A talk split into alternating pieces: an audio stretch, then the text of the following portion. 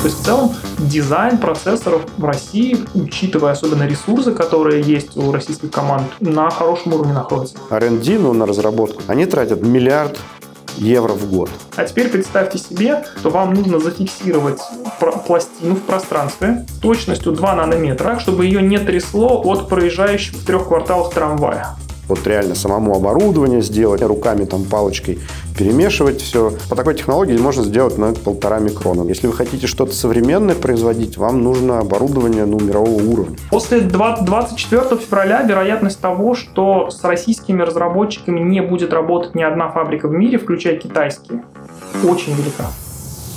Я не знаю, что будет дальше.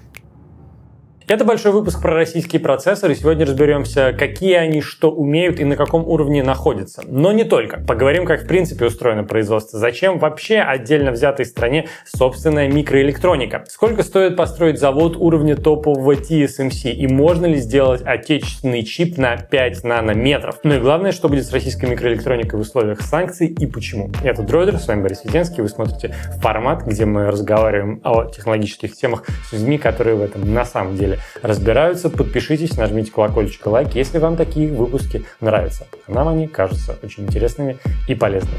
Погнали! Важное объявление без кепки. Будущее YouTube в России все еще туманно, поэтому мы сделали в Телеграме специальный канал Droider Video, где будем выкладывать все ролики, чтобы оставаться с вами на связи. Подписывайтесь, первая ссылка в описании. И многие жалуются, что многовато становится таких каналов в Телеге, но думаю, можно к этому относиться как э, к подписке или колокольчику в YouTube. То есть это гарантированный способ получить ролик от канала, который вам интересен. Ссылка в описании.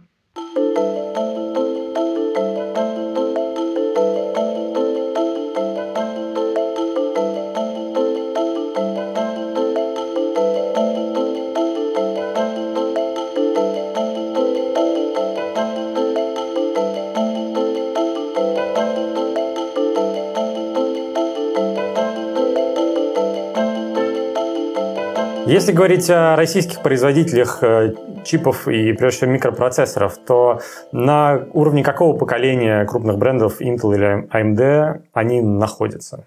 Прежде чем разговаривать про реально производителей процессоров, немножечко начну издалека о том, как вообще организовано производство процессоров. Если раньше, ну, не знаю, лет там 30-40 назад, процессоры производили компании, которые заним... назывался, по-английски это называется Integrated Device Manufacturer. То есть это компании, которые сами разрабатывали процессор, сами его производили и сами его потом продавали. Самым таким ярким примером до сегодняшнего дня дожившей компании это Intel. То есть вот они сами делают, сами производят, сами продают. Однако где-то, наверное, лет так 20, может быть, ну да, наверное, лет 20 назад началась другая тенденция. То есть очень многие компании поняли, что э, нет смысла, это довольно тяжело финансово, э, делать все от начала до конца, быть таким вот этим Integrated Device Manufacturer IDM.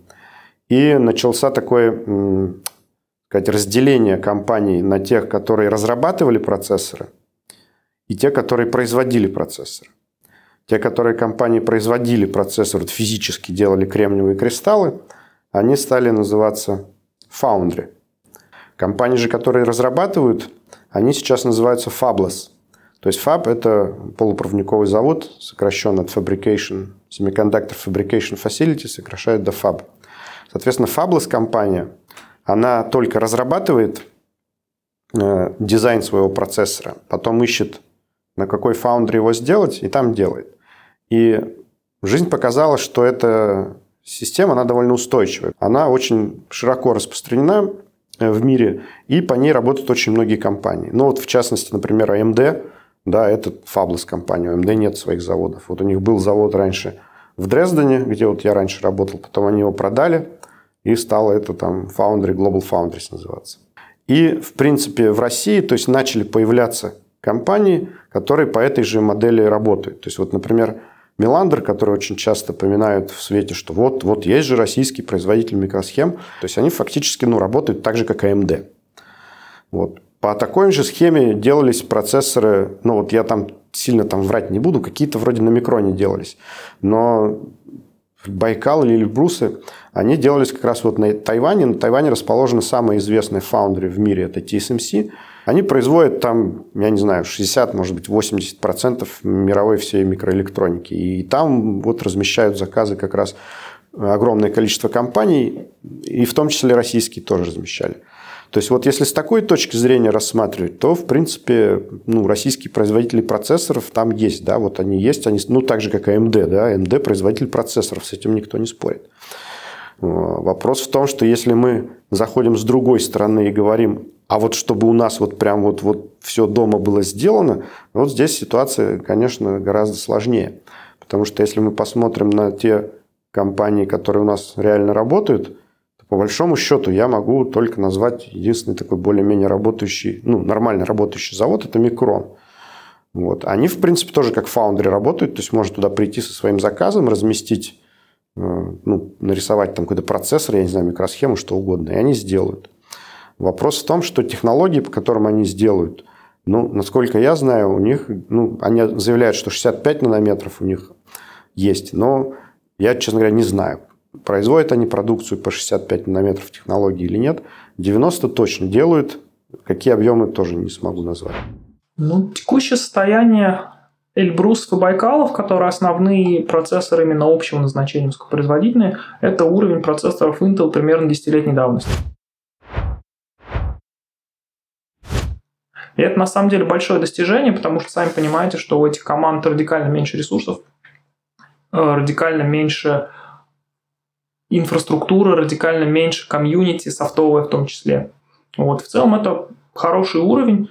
И если мы посмотрим, например, не на сравнение с Intel, а процессор, допустим, Baikal M, который прям процессор, который предназначен для ноутбуков, ну, для техники.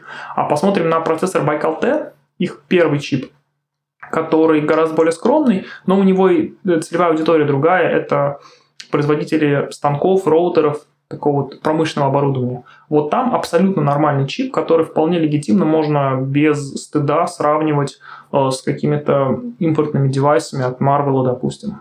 Он, естественно, проиграет, но проиграет уже там не на порядке, а даже, наверное, не в разы, а на какие-то десятки процентов по основным характеристикам. То есть в целом дизайн процессоров в России, учитывая особенно ресурсы, которые есть у российских команд, на хорошем уровне находится. И если дать им побольше денег, дать побольше э, поддержки, то вот тот, например, чем занимался, начала заниматься в прошлом году компания Ядро. Они купили э, Синтакор, разработчика процессорных ядер на базе архитектуры RISC-5, и хотят с их помощью сделать серверный процессор. Вот с такими ресурсами можно действительно сделать в течение нескольких лет очень конкурентные девайсы.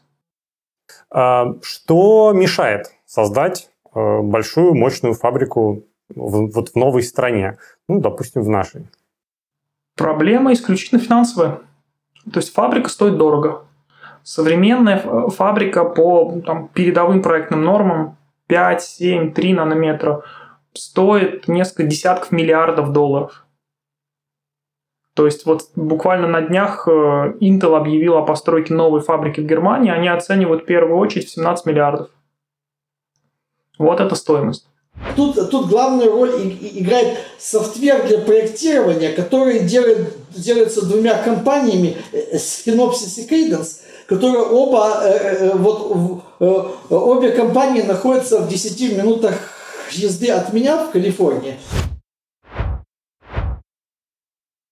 Вот, то есть здесь эти две компании, их используют вот все. То есть Apple, Intel, AMD, все вот японские компании. То есть все проектирование процессора, оно сейчас завязано на использование вот этого умного софтвера. Вот. И, и, и, кстати, если, если предположим, вот Россия захочет сделать полную экосистему, систему, э, изолированную от всего остального мира, то кроме строительства фабрик, которые сами по себе стоят 10-20 э, миллиардов долларов по последнему техпроцессу, тогда придется еще и реплицировать весь этот очень сложный софтвер, который э, писался э, последние 30 лет, э, последние 40 лет тесны в работе с фабриками и с клиентами. То есть это э, с помощью тысяч программистов. То есть это сама по себе просто монументальная э, э, задача. Ну, фаб вы, в принципе, можете построить.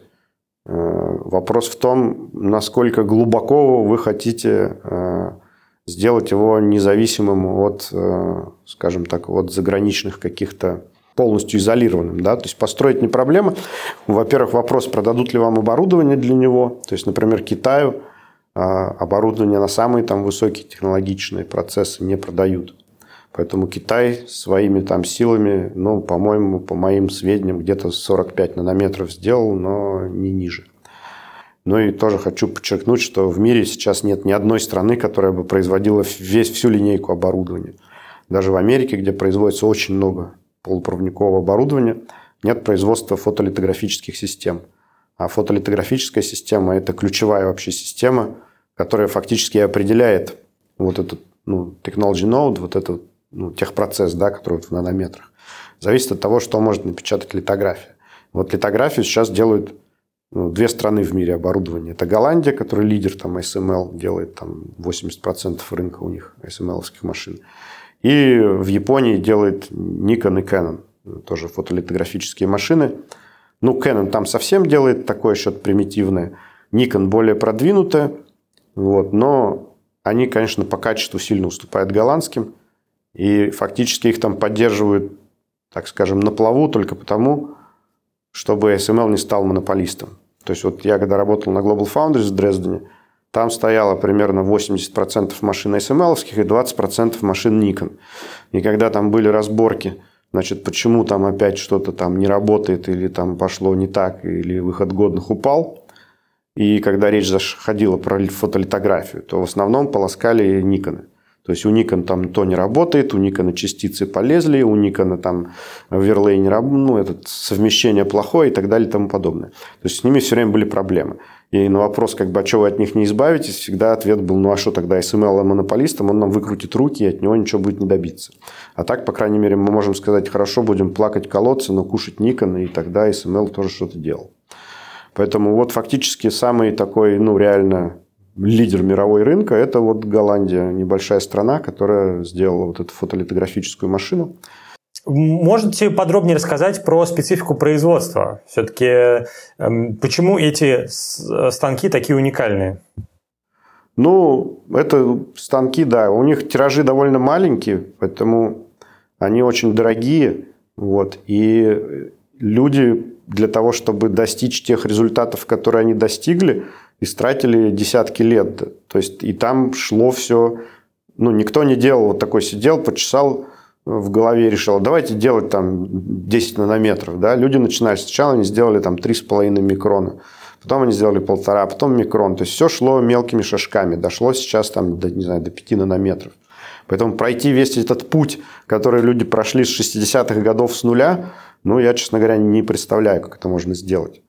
То есть на коленке можно сделать что-то там на уровне, ну, я не знаю, полтора там микрона, наверное. То есть вот реально самому оборудование сделать, там все процессы, какие-то там жидкостное травление, руками там палочкой перемешивать все в стаканчиках. Ну, вот по такой технологии можно сделать на полтора микрона, наверное, можно. Ну, может, там микрон, если очень напрячься.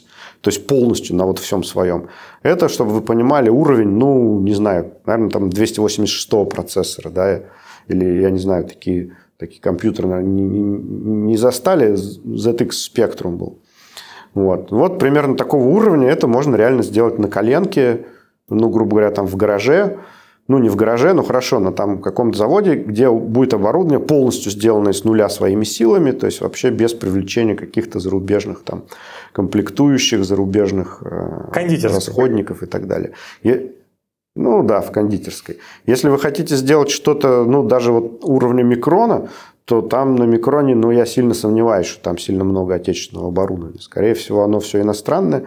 И компании, которые там, ну, я ну, просто много знаю компаний, вот этих производителей полупроводникового оборудования, они тратят огромные деньги. То есть, вот, например, SML, который вот делает машины фотолитографии, они на R&D, ну, на разработку там новых вещей, они тратят миллиард евро в год. Вот миллиард евро в год, каждый год, Вау. они тратят для того, чтобы там вот доводить до ума свои машины и все время их улучшать и так далее. И все остальные компании, там Applied Materials, Lam Research, они тоже, у них огромные бюджеты, у них огромные э, финансы, чтобы делать вот эти машины, и они делали их не год и не два, они делали их десятки лет. И каждый раз они выпускают новую версию, но это все делается сразу, это не сделать. То есть это нужно каждый шаг, пока ты, ну, грубо говоря, не, нельзя научиться бегать, пока ты не научился ходить. Основная мысль. И ну, в России ну, в 70-е там год, да, делалось какое-то оборудование для полупроводникового производства. Но, говорю, на нем вот максимум можно там выжить там какой-нибудь 286 процессор. Если вы хотите что-то современное производить, вам нужно оборудование ну, мирового уровня. Доморощенным не получится. Один станок для современной литографии, так называемый Extreme Ultraviolet, он же на самом деле просто рентген, стоит э, ну, порядка 200 миллионов долларов за штуку. На фабрику их нужно несколько. Вот. Соответственно, вы должны выложить сразу же там, не знаю, миллиард долларов только на станки для литографии. А литография – это одна из нескольких десятков технологических операций, которые необходимо иметь.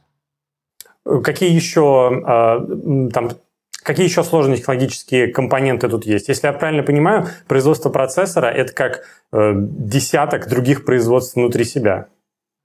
Да, конечно. Ну, например, представьте, у вас есть опять же, вернемся к той же литографии или к любой другой технологической операции, их очень много. И для того, чтобы они все были с хорошим разрешением сделаны, у вас проектная норма 7 нанометров, у вас какие-то типичные размеры 7, 10, 20 нанометров. Вам нужно, чтобы все операции были сделаны с шагом, с ошибкой какой-то, там, 2-3 нанометра. А теперь представьте себе, что вам нужно зафиксировать пластину в пространстве с точностью 2 нанометра, а, например, так, чтобы ее не трясло от проезжающего в трех кварталах трамвая. Это реально сложная задача. То есть там просто вот стол или там фундамент, на котором стоит этот станок, это уже огромная технологическая сложность. И поэтому фабрики действительно столько стоят, что это все очень сложно и очень дорого делать э, так, чтобы можно было нормально просто работать с такими размерами физическими. Вот. Тут нет никакого, как сказать, нет никакого секрета, нет никакой магии, просто действительно все очень сложно, потому что это огромное количество взаимосвязанных операций, и эти операции – это работа с очень-очень маленькими физическими размерами и с очень большой точностью. Вот и все.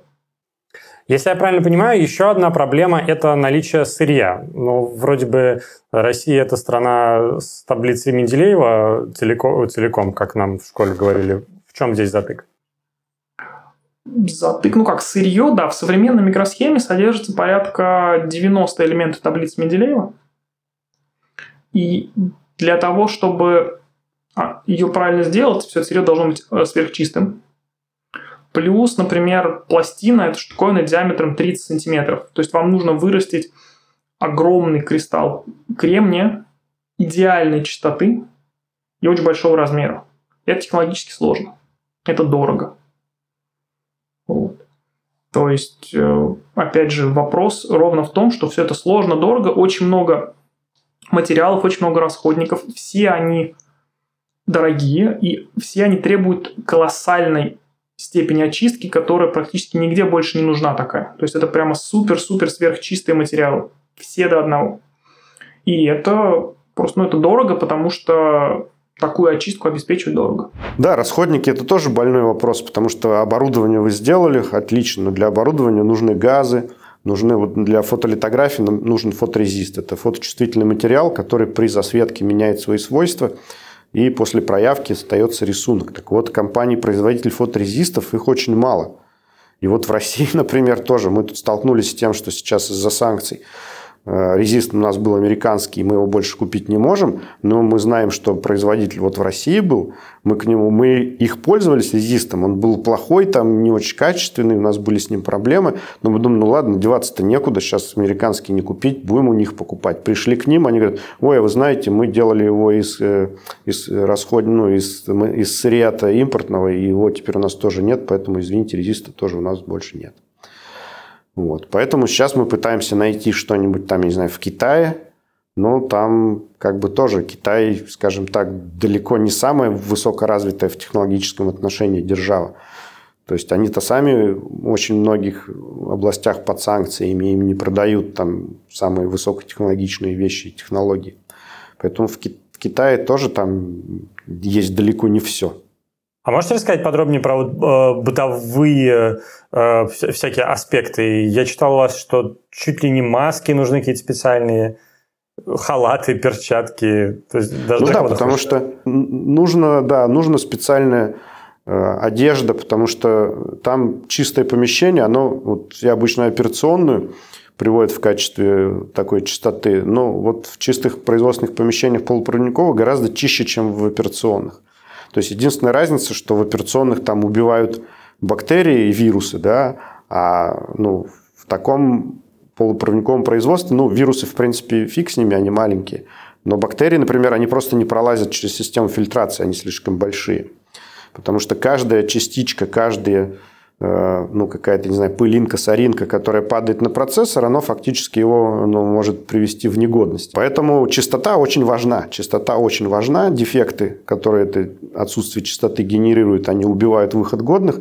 Если у вас выход годных падает меньше 50%, то, в принципе, фабрику можно закрывать, потому что обычно маржа где-то в половину. Да? То есть, вот себестоимость пластины на фабе, она примерно половина от того, от ее рыночной стоимости. Поэтому нужны, да, специальный материал, нужна специальная одежда, даже маски. Вот была история, когда началась пандемия, у нас используются специальные маски, которые не падают в ворсинки. То есть, например, в чистых помещениях запрещены любые натуральные материалы. То есть туда ни бумагу нельзя, там, ни дерево, ничего, потому что со всего этого летят частицы. Только пластик, бумага используется специальная такая, э, тоже сделана из полимерных материалов.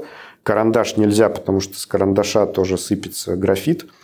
Э, на руки надеваются перчатки, потому что у человека всегда, во-первых, частички кожи падают, во-вторых, э, у вас всегда есть э, пот, в поте содержится натрий, натрий, хлор, соль, да, ионы натрия, они тоже убивают полупроводниковые приборы, поэтому у вас обязательно должны быть перчатки, Маска должна быть специальная, потому что с лица летит, особенно если есть борода, тут с этого тоже куча всего летит, поэтому всегда лицо закрывается маской. Это не обычная медицинская маска, это специальная маска, которая не дает никаких частичек.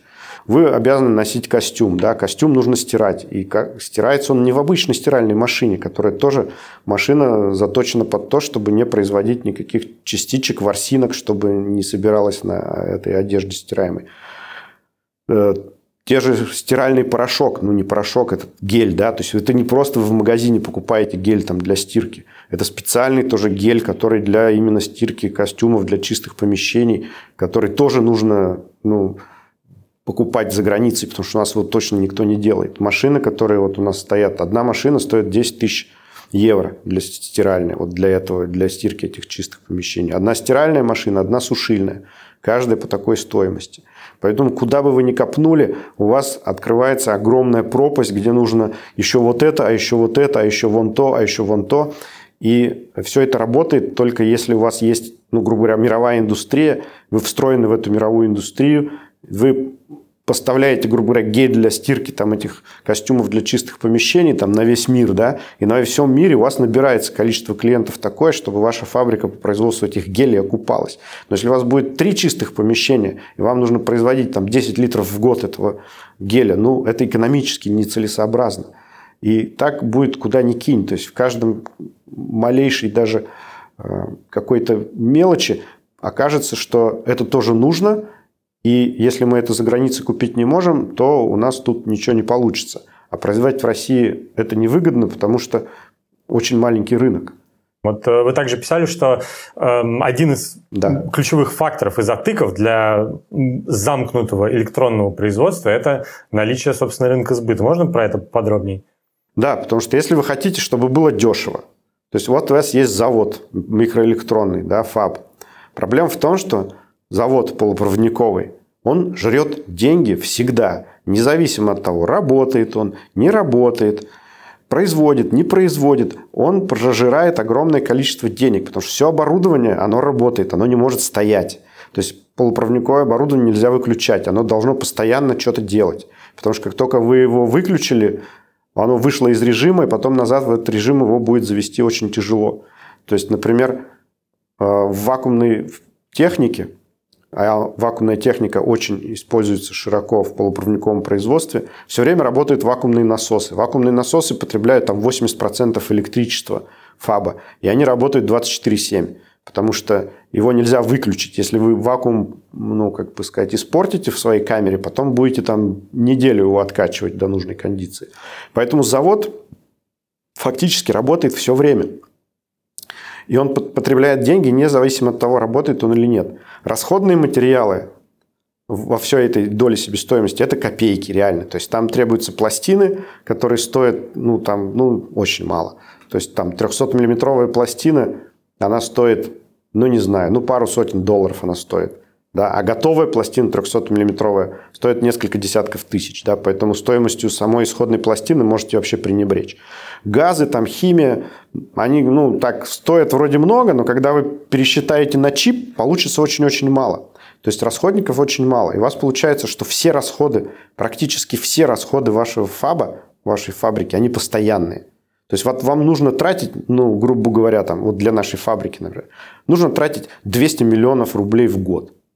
Вот хоть что она делает, не делает, 200 миллионов она тратит. Это не, скажем, производство автомобилей, да, где если вы не работаете, то у вас и завод, то есть там зарплату только платите, да, а завод стоит, он денег не потребляет. В полупроводниковом производстве совершенно не так. Полупроводниковое производство потребляет деньги всегда, 24-7. Поэтому, если вы хотите чтобы у вас получались дешевые чипы, нам нужно вот эти расходы огромные разбросить на огромное количество чипов. Поэтому все заводы полупроводниковые, они все работают 24-7. Потому что вам нужно загрузить фабрику по максимуму. Если вы ее загрузили по максимуму, тогда вот это ваша, про которую я рассказывал, маржинальность 50%, вы будете генерировать деньги. Если завод не догружен, вы будете терять деньги, потому что Э, завод будет проедать огромное количество финансов, независимо от того, работает или нет. Поэтому вам нужно его загружать. Поэтому, если вы хотите дешевые чипы, у нас же все хотят чипы, чтобы были дома сделаны, а стоили они такие же, как произведены на Тайване. Но проблема в том, что Тайвань производит на весь мир – и Россия покупает из этой, там, не знаю, там полпроцента из того, что производит TSMC, да? И вот эти полпроцента стоят столько же, ну, сколько для всего остального мира. Если вы эти только полпроцента производите и больше ничего, а фабрика у вас может производить столько же, сколько производит TSMC, то у вас большие будут проблемы финансовые. Ну и то есть получается производство такого уровня в мире реально сколько? Три? Производ... Микроэлектронных производств, в принципе, очень много в мире. Если мы говорим про проектные нормы 2, 3, 5 нанометров, то это буквально 7-8 фабрик в мире, принадлежащих трем разным компаниям. То есть сейчас на острие технологическом находятся TSMC, Samsung и Intel. Если мы говорим про какие-то менее передовые нормы, но тем не менее очень сильно востребованы, например, в автомобильной промышленности, то мы говорим про несколько десятков заводов по всему миру. Вот. И все еще, даже если мы говорим про нормы, 65 нанометров, фабрика такого масштаба будет стоить миллиард долларов. Возвращаясь к изначальному вопросу, а российский процессор сейчас на уровне какого техпроцесса? Ну, современный Эльбрус – это 16 нанометров. И проекты есть э, на 7 уже, даже на 5 нанометров заявляли. Буквально в середине февраля НТЦ-модуль заявлял о том, что они делают несколько проектов э, нейрочипов на 5 нанометров. То есть это реально уже уровень э, Apple и Samsung? Ну, по сути, да. То есть российские разработчики вполне могут делать какие-то востребованные продукты принципиально на самых передовых проектных нормах. Угу.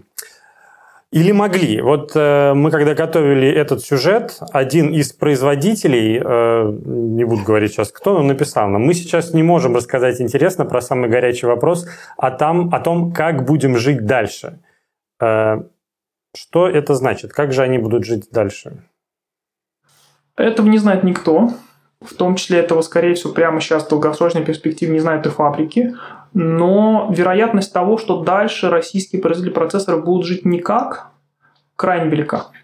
Ну, то есть... После 24 февраля вероятность того, что с российскими разработчиками не будет работать ни одна фабрика в мире, включая китайские, очень велика. Но самая большая проблема с санкциями в том, что да, практически все рано или поздно завязано на импортные поставки, и очень много завязано на импортные поставки именно из стран Западной Европы и Америки. Да, тот же там фоторезист, там какие-то газы, химия. Но это еще там со скрипом как-то можно, наверное, попытаться найти что-то в Китае там, или я не знаю еще где. Самая проблема, которую вот я вижу для нашей компании в частности, это оборудование. То есть оборудование все импортное. Там запчасти. Оборудование очень сложное, оно периодически ломается. И когда оно сломается, где взять запчасти? И запчасти это не то, что вот это как, я не знаю, там для какого-нибудь Рено пошел в Китае, там какой-то нашел подшипник, поставил и все, да. То есть там все запчасти конкретно производятся производителем, они продаются только тем, кто купил у них машину. Да, они будут просто на, на рынке продавать там какие-нибудь столики там для пластин, да, они ты приходишь, говоришь, я хочу вас купить. Они говорят, так, ты у нас вот зарегистрирован, да, мы тебе продали машину там 5 лет назад, пожалуйста, вот тебе как бы этот столик. Ты его покупаешь. Если они тебе говорят, нет, мы тебе больше не продадим столик, потому что санкции, то как получить этот столик? Если начнет какая-нибудь компания, там, не знаю, в другой, в третьей стране, которая там, не подписала санкции, вдруг начать закупать там, эти столики там, в 10 раз больше, чем им надо, ну, у продавца тоже возникнут вопросы. А что столько? Вот по нашим данным, ну, всем статистикам, вам нужно там 2 в, месяц, 2 в год, а вы начали их 20 в год покупать. Барыжите ими, что ли, да, им тоже как бы отрежут поставки. И я, честно говоря, не очень представляю, как вот эту проблему решить. То есть самая тяжкая проблема, на мой взгляд, это поддержания оборудования в рабочем состоянии. А на текущий момент какой статус? Какие-то компании уже сказали, что они точно отказались, или все это в процессе подвешенном пока? Ну, нам, да, вот нам, нам сейчас вот тот же ASML, например, у нас стоит их оборудование, вот все, нам отключили поддержку. И вы знаете, что будет Маски дальше? мы заказывали за границей, фотошаблоны. Я не знаю, что будет дальше. Скажем так, конечного продукта, да, можно там что-то из импорта заместить. Но всю цепочку, начиная, грубо говоря, с песка и, и до конечного этого самого, ну, невозможно импорта заместить. И, в общем, очень много где вот мы с этим столкнулись, и оказывается, что в России ну, мы не можем много чего найти, чего подавалось раньше, как это вот точно 100% российское производство, импортозамещенное и так далее. Сейчас вся надежда, что мы что-то найдем в Китае. А все-таки у нас есть пример э, компаний из страны, которые находятся под санкциями по отношению к чипам. А что произошло с Huawei? Э, от чего их отрубили и как это сказалось на их чипах?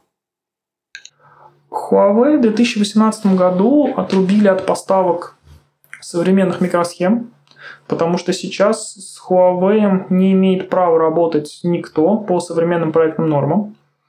Вот. Часть санкций после этого откатили, но тем не менее, э, как сказать, уровень проектных норм, доступных Huawei прямо сейчас, это что-то порядка 45 нанометров. То есть это уровень прям очень серьезно устаревший. То есть это 6 лет назад примерно? Даже больше, наверное. Вот. И если вы посмотрите на продажи телефонов Huawei, то они просто схлопнулись. Huawei был одним из лидеров мировых в мобильных телефонах. Они продержались после 18-19 года еще там год-полтора на запасах, но прямо сейчас они практически растеряли весь рынок. Угу. А э, их производство, Кирин, у них процессоры были, что с ними стало? Ну, он производился на TSMC, просто нет больше такого процессора. То есть их просто отлучили тоже от TSMC? Да, да, просто первое, что, собственно, что сделал Трамп, он отлучил Huawei от TSMC и дальше от всех остальных фабрик. Вот, и, и все.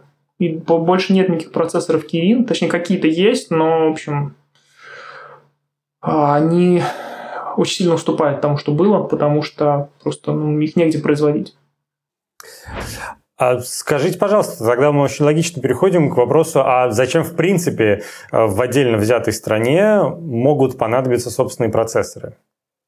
Ну, теоретически вы можете представить ситуацию, когда вы хотите сделать какой-то такой там хитрый процессор, который вот, ну, не хочется никому светить, да? Ну, мало ли для чего. Это, в принципе, я могу понять. Проблема в том, что если вы хотите только этот процессор делать и все, полностью в полной изоляции, то это, ну, с моей точки зрения, ну, невозможно или очень маловероятно. Как это может работать? Ну, так же, как работает во всем мире, да. Тут те, те же американцы, ну, в принципе, у них тоже есть там свои какие-то интересы. Они хотят, чтобы некоторые процессоры были произведены на территории Соединенных Штатов. Это нормальное, понятное желание там любой страны. Но для этого что? Они делают там тот же Global Foundries. А зачем? Ну, ну просто не хочется, чтобы кто-то другой знал о том, что они там делают. Мало ли, какие-то секретные там технологии, там процессоры, что-то там сделано такое, что они не хотят вообще светить. Ну, неважно. Это, это нормальное, понятное желание там, для любой страны. Но делается-то как? То есть вы строите завод, который работает, производит тот же Global Foundries, у них есть завод в Америке, у Samsung есть завод в Америке. Да? То есть они производят что-то там для всего мира и говорят, ну хорошо, а вот теперь нам выделите тут 5% мощности, мы вот этот свой процессор сделаем такой, который никому говорить не будем, на своей территории, там, по своим чертежам. Окей, не вопрос. Но проблема в том, что все остальное время этот завод должен производить ну, чипы, которые продаются на мировом рынке, иначе он не выживет. То есть произвести свой хитрый, мутный, секретный процессор на большом фабе, который обеспечивает полмира, это не проблема. Но если вы хотите построить фаб, который будет только вот этот мутный процессор делать, то это не получится, на мой взгляд. То есть желание это понятно, просто методы достижения другие должны быть. Ну, все при этом говорят, что можно поставить в процессор закладку, которая будет либо данные сливать, либо в какой-то ключевой момент может отрубить э, гаджет. Это действительно так? Можно так сделать технически? Ну, если вы закладку заложите только на этапе э, проектирования, да, ну, наверное, можно. Я не знаю, я не специалист в проектировании, сразу говорю, я чисто технолог. Вот, на технологическом уровне, ну, это просто, ну, вам дали чертеж, вы по нему делаете. Да? Тут как бы на технологическом уровне я слабо представляю, что там можно куда-то заложить, но на этапе проектирования, наверное, можно. Да? Поэтому если вы сами спроектировали процессор, сами проверили маски, что там никаких недокументированных вещей, которых вы туда не закладывали, нету, то я думаю, сам ФАП уже там вряд ли что-то может сделать. Но только если он не подменит маски, но это что-то уже совсем через край. А так, в принципе, это лишается... Понятно, что если вы не владеете дизайном процессора, там может быть что угодно. Но если вы сами сделали дизайн, ну, то как там Байкал или Эльбрус, да, люди же сами сделали дизайн, или там лицензировали, я не знаю. Или там Миландр, да, вот он сам разработал микросхему, пришел на TSMC и говорит, вот мой чертеж, по нему сделайте, пожалуйста. Ему сделали. Миландр там точно знает, что там никаких там недокументированных вещей нету. Но на этапе вот именно технологическом я не очень представляю, как можно что-то там заложить. Вообще это исключительно геополитическая ситуация. То есть никакой другой причины все производить самостоятельно себе просто не существует. И до 2018 года основным трендом в микроэлектронике была глобализация. То есть прям очень сильная глобализация, очень сильное разделение труда, когда каждый занимался своим делом. Допустим, вот есть Англия, в Англии есть компания ARM, компания ARM разрабатывает процессорные ядра. Дальше в Америке есть э, компания Qualcomm, которая берет эти процессорные ядра, делает из них процессор, у которого есть, кроме, собственно, ядра, куча других блоков, и отдает этот процессор на производство на тайваньскую фабрику TSMC. Дальше с тайваньской фабрики эти процессоры отправляются допустим, во Вьетнам, в Израиль или в Коста-Рику, где их упаковывают в корпуса, и после этого оттуда они уезжают по всему миру и продаются. Ситуация эта немножко поменялась в 2018 году, когда в свете торговой войны США и Китая, инициированной президентом Трампом, многие страны поняли, что есть риски геополитические. То есть в последнее время особенно много разговоров о том, что Тайвань и Китай – это большой риск, потому что Китай открыто много лет заявляет, что они хотят захватить Тайвань. Если с тайваньскими фабриками что-то случится, то мировая экономика будет отброшена на десятки лет назад. Вот. Э, в свете таких геополитических рисков сейчас США вкладывает огромное количество денег в локализацию производства. Они убеждают э, корейские, тайваньские компании открыть заводы на территории США. Евросоюз сейчас, вот они привлекли Intel к тому, чтобы построить передовое производство на территории Евросоюза. Япония какие-то значимые для себя деньги вкладывает тоже в локализацию. Вот, но в целом эта история абсолютно геополитическая, никаких других причин не существует. Потому что с точки зрения чистой экономики гораздо выгоднее разделение труда, когда каждый может вкладывать свои силы и ресурсы в ту вещь, которую он умеет делать лучше всего, а все, что вы не умеете делать лучше всего, вы просто покупаете у других людей. То есть такая история, скажем так, с процессором Байкал, допустим, возьмем. Они купили ядро ARM, потому что ядро ARM объективно лучшее из доступных ядер на рынке. Дальше они вокруг этого ядра ARM собрали какие-то другие блоки, в основном тоже купленные, вот, и сделали хороший процессор, потому что в этой ситуации ключевая компетенция компании Baikal Electronics – это умение понять, какой процессор будет востребован, из каких блоков его правильно собрать, и умение, собственно, собрать его, потому что это тоже задача нетривиальная. Вот на выходе мы получили, что каждая часть этого процессора сделана людьми, которые знают свое дело лучше всех в мире, и получили хороший продукт, который после этого произведен на самой лучшей фабрике в мире – которая ну, самая крутая, лучше них микросхему никто не делает. И эта такая конструкция, такая глобализация в итоге позволяет пользователям получить действительно очень хорошие продукты. Какие отечественные производители процессоров самые продвинутые? Какие компании выделить? Все как обычно. МЦСТ, Байкал Electronics, НТЦ модуль. Вот, Elvis еще нужно назвать обязательно в чуть меньшей степени находится на, в публичном поле не Сиран, вот. Плюс есть компании, которые занимаются более специализированными вещами, то есть не процессами общего назначения, а какими-то специализированными, но очень мощными системами. Вот. Плюс есть еще с очень большими перспективами компания Синтакор, которая стала частью группы Ядро некоторое время назад. Вот, то есть они успешный на мировом рынке производитель IP-ядер э, процессорных. И вот сейчас их команда делает какой-то процессор, который должен быть готов через несколько лет. Вот за этим будет интересно следить. А из того, что есть сейчас, в первую очередь, конечно, надо назвать МЦСТ и Байкал. Байкал делает ровно то же самое, что делал Apple с ранними айфонами. То есть, если мы возьмем iPhone 1, 2, 3, то, то Apple делает абсолютно то же самое. Они, они, они использовали тех же вендоров, то есть, то есть они использовали ARM, они использовали Imagination Technologies, в которых они э, покупали код на филологии и VHDL, в частности, графический процессор PowerVR внутри ранних Apple iPhone написан на э, VHDL. Вот, и после чего они у себя в Купертино вот э, инженеры компоновали эти блоки вместе, делали тестирование всего этого дела и слали на э, в Тайвань делать, делать значит, микросхемы. Вот. И то есть процессор Байкал является российским ровно в том же смысле, в котором ранее процессоры айфонов являются, являются американскими. Э, где в основном используются отечественные процессоры? Да нигде, в этом-то проблема. Тиражи отечественных процессоров абсолютно мизерные потому что их главной проблемой было и есть отсутствие рынков сбыта. Пока нет рынков сбыта, нет больших тиражей и нет низких цен. А пока нет низких цен, нет рынков сбыта. То есть они находятся в абсолютно замкнутом круге.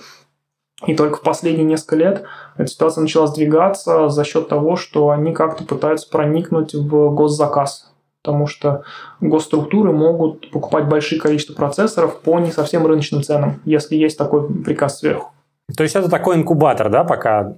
Да, да, по сути, государство выступает э, инкубатором и якорным клиентом для того, чтобы позволить этим компаниям нарастить тиражи. А есть потенциал для создания российского процессора для смартфона? Так э, не только потенциал, есть процессор есть. Он называется Skiff, его делает Elvis. Вот, вполне неплохой для смартфонов, планшетов должен подходить. И в целом э, там тот же Синтакор – если захочет, вполне может такое сделать. Да и Байкал может. Вопрос только в том, что прямо сейчас э, нет такого запроса, потому что есть запрос как раз от госструктур на серверные процессоры в основном. Вот, и поэтому, как будет рынок, можно будет сделать. Потенциал есть. Вопрос в том, что э, чтобы нужен какой-то якорный клиент, раз, и нужно место, где производить процессоры, это два. Э, ну, допустим, э, мы сделали современный чип, действительно вставили его в какое-то устройство современное. А вопрос софта. Нужно ли тратить еще несколько миллиардов долларов на то, чтобы адаптировать э, современную игру или продукт Adobe, чтобы он работал на этом чипе? Конечно, нужно в той или иной степени. Вопрос там, сколько и как это сделать. Поэтому, собственно, например, есть два подхода кардинально различающихся. Байкал, Элвис э, до какой-то степени, они просто берут ядра процессорной архитектуры, хорошо известной в мире, архитектуру ARM, под которую есть уже огромное количество софта, который нуждается либо в минимальных переделках, чтобы заработать на этих процессорах, либо совсем ни в каких переделках не нуждается. То есть там Байкалы поддерживаются ядрами Linux из коробки. Вот. Либо есть вариант, который делает MCST, который делает э, совместимость с x86. Опять же, для того, чтобы нужно было не переписывать софт. Там дальше в случае обеспечения совместимости с x86, который совсем другая система команд относительно того, что у них есть э, в Кремнии, это, это затратно, это уменьшает производительность очень сильно, но если вы готовы мириться с уменьшающей производительностью, окей, оно будет работать. Если вы не готовы, то вам нужно переписывать весь софт под Эльбрус как-то нативно. Это дорого, но это повышает производительность. Дальше вот есть два подхода, выбор за вами. Вот если бы мы э, стали создавать новое процессорное производство прямо сейчас, то каким направлением было бы перспективно заняться? Именно процессорное производство или просто микроэлектронное производство? Потому что если ставить микроэлектронное производство, то я бы от процессоров держался как можно дальше. Вот, то есть то, чем сейчас можно заниматься, чем сейчас интересно заниматься, это, а, например, силовые компоненты для электромобилей, которые делаются даже не на основе кремния, а на основе новых материалов, э, допустим, карбида кремния или нитрида галлия. На основе нитрида галлия можно делать очень крутые радиочастотные силовые схемы для, например, базовых станций 5G. Силовые это что значит? Мощные, то есть просто транзистор, который прокачивает большую мощность через себя. То есть идея цифровых схем в том, что вы напихиваете очень-очень много маленьких транзисторов на один чип, чтобы они делали много разных вычислительных функций. А если вам нужно, допустим, управлять электромотором, у вас схема очень простая, но там каждый транзистор размером, не знаю, с кулак, условно говоря, потому что он пропускает через очень большие токи. Вот. И там тоже да, огромный рынок, очень востребованные электромобили по всему миру растут сейчас как грибы после дождя проекты, и продажи увеличиваются. И если вписаться в этот рынок, это гораздо-гораздо перспективнее и гораздо более высокомаржинально потенциально, чем любое процессорное производство. А самое главное, в отличие от производства современных процессоров, такую силовую электронику можно делать с гораздо меньшими начальными инвестициями, потому что там требования к проектным нормам пониже. Вопрос к вам тогда как технологу. В чем вы видите уникальность эм, российского производства микроэлектроники, может быть? Ну, в смысле, сейчас, ну, ничего особо уникального нет. Есть производство и есть. Как можно было бы сделать, да, вот если бы мы жили там в идеальном мире, да, понятно, что тягаться там с вот этими грандами и делать там процессор, который будет лучше Intel или AMD или там Qualcomm, но это бесполезно. Но, с другой стороны, потребности в микроэлектронике, они огромные. То есть сейчас вот все слышали да, про это. Вот там тут чипов не хватает, в машинах чипов не хватает. В том. Там на самом деле не такие высокие технологии. По крайней мере, когда я последний раз там общался с производителем этих чипов, и мы уже делали там 28 нанометров для процессоров, то они делали только 90. Почему? Потому что они говорили, мы для 90 нанометров чипов мы можем стопроцентно гарантировать ну, как это, надежность чипов. Они не сдуются, не глюкнут. А для машины, то есть если чип не открыл подушку безопасности, ну все как бы, это, это провал. Поэтому там не, там не 99, не 99,9, а стопроцентная должна быть надежность. Поэтому они говорят, вот мы этого можем доказать только на 90-нанометровой технологии.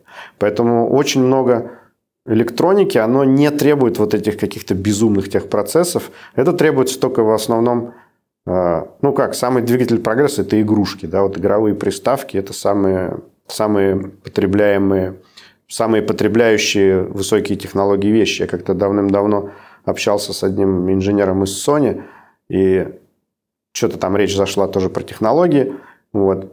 И он говорит, ну, говорит, знаешь, мне у нас самые, вот самые высокие технологии, самые крутые процессоры где стоят? Я говорю, ну, наверное, это у вас какие-нибудь там суперкомпьютеры делаете, там что-нибудь для ученых. Там, говорит, не-не, говорит, Sony PlayStation. Там, говорит, самые крутые техпроцессы. Я говорю, а что он тогда стоит так дешево-то Sony PlayStation, если там такой крутой процессор? Он говорит, а ты игры видел, сколько стоит? Мы не на процессоре деньги зарабатываем. Ну да, фактически, то есть найти нишу, то есть у нас, скажем, есть, насколько я знаю, довольно хорошие разработки там по высокочастотным там микросхемам, что важно для ну, вот как раз этого интернет-вещей, где вся эта беспроводная коммуникация, высокие, высокие частоты. То есть там, в принципе, и это будет требоваться огромными объемами и везде, и направо, и налево. То есть вот, например, можно в этом развиваться. То есть найти какую-то нишу, где будет ну, мировой рынок, он огромный. Да, то есть вот я тут тоже рассказывал, общался со своими там коллегами, я говорю, вот ну, российский рынок, да, это вот какая-то такая небольшой прудик, в котором плавает 10 карпов. Вокруг этого прудика стоят куча народу с сачками э, и удочками, да, и пытаются этих карпов выловить. А мировой рынок – это как океан. Вот вы приходите к берегу океана, да, вы понимаете, что там есть сейнеры, там плавают какие-то траулеры, там тонны рыбы вылавливают. Но вы понимаете, что своим небольшим заводиком, вот, ну, небольшой лодочкой, да, вы себе наловите там рыбу в океане достаточно. Насколько здесь э, велика роль э, кадров и людей? Ну, то есть нельзя же просто взять, ввалить денег и надеяться, что оно сработает. Есть ли инженеры, которые это сделают? Пока есть. Пока что в России есть э, достаточно хороших команд, которые способны этим заниматься. То есть, что будет дальше, я не знаю, не могу сказать, но прямо сейчас хорошие кадры, способные проектировать современные микросхемы в России еще есть. А, если бы санкций не было, то они могли бы выйти на международный рынок? Кто-то из российских производителей? Да, вполне. Опять же, это вопрос исключительно экономический. Как только вы обеспечиваете нормальную себестоимость, нормальные рыночные цены, вы можете быть востребованы. Почему нет? То есть с точки зрения именно технического качества э, вполне нормальные продукты. У Байкала было бы гораздо больше шансов, чем у МЦСТ в силу того, что э, софтовые, э, как сказать, они совместимы с огромным количеством доступного на рынке софта. Но принципиально, да, это чисто экономический вопрос, и с точки зрения технического качества российские разработчики могут и умеют делать хорошие чипы, и в России в целом достаточно, например, Э, филиалов иностранных компаний, которые занимаются разработкой микросхем в России, потому что в России есть хорошие инженеры, которых можно нанять, и чтобы они делали какие-то классные чипы. Дело в том, что с проектированием российские команды, в принципе, могут создать конкурентоспособный процессор и блеснуть, поскольку с проектированием, как вы уже поняли, это сводится к, э, к написанию специфичного кода на языке, на языке описания аппаратуры. И тут нужно просто натренировать вот э, таких вот математически мыслящих индивидуалов, вот из победителей разных олимпиад, вот, э, вещам, связанным с микроархитектурой. То есть им нужно, грубо говоря, взять вот такую вот книжку для, для начала, значит, изучить ее, взять, вот, начать там с курсов в Стэнфорде, потом начать с тех книжек, которые мы вот перевели в, в образовательных программах для России, то есть, то есть э, Харрис и Харрис. То есть им можно начать с этих книжек, им нужно потом выучиться, используя открытые ядра, и вот, и те из них, которые вот хорошо оперируют с такими абстракциями конвейера, они смогут делать э, вот процессоры, которыми можно блеснуть. То есть это понятно, как сделать. То есть тут просто большое количество э, э, работы с такими вот э, умными индивидуалами, и это сделать можно. То есть это то же, что и делали люди в других компаниях. Таких, таких, таких индивидуалов мало, но вот группу, похожую на группы в Apple, AMD, в, в, в, в NVIDIA и прочее построить в России можно. И фактически Syntacor – это сейчас, так сказать, такая группа в, в начале своего развития. То есть с проектированием это все сделать можно. Вот с производством все становится гораздо сложнее. Построить оборудование для фаба, построить фаб, э, Э, выучить для него всех людей, сделать все сопутствующие технологии, связанные с, с материалами, это, это, это был бы проект не э, реальный. Вот. То есть это вот, то есть, то есть вот говорят, что значит инженерия – это искусство возможного. Вот, и нам нужно вот посмотреть, что возможно, а потом посмотреть, где можно пролезть. Это вот а, моя позиция по этому.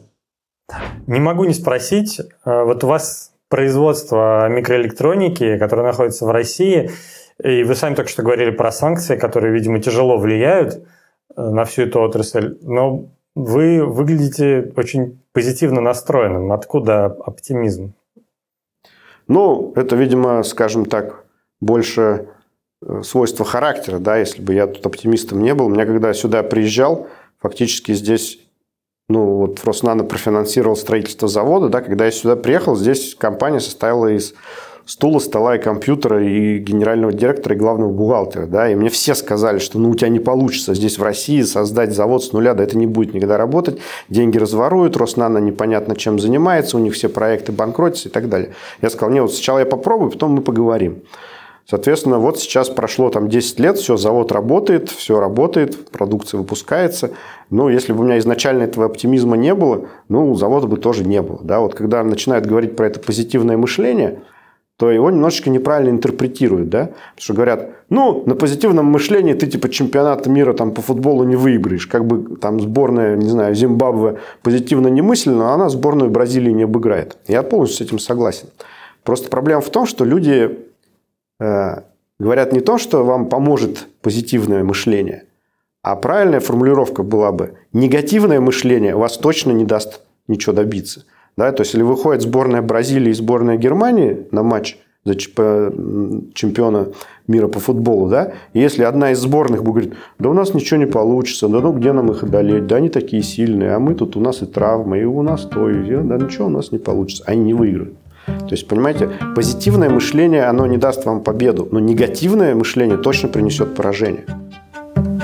Спасибо, что посмотрели. Этот выпуск получился больше, чем мы планировали, но, согласитесь, вырезать контент отсюда было бы болезненно. А вообще процессор — это очень обширная тема, так что напишите в комментариях, в каком еще разрезе вы хотели бы посмотреть подобные выпуски. Мы обязательно найдем экспертов, которые с нами об этом поговорят. Ну а чтобы не пропустить, жмите подписку, лайк и колокольчик. С вами был Борис Веденский, и это Дроидер формат. До встречи в будущем.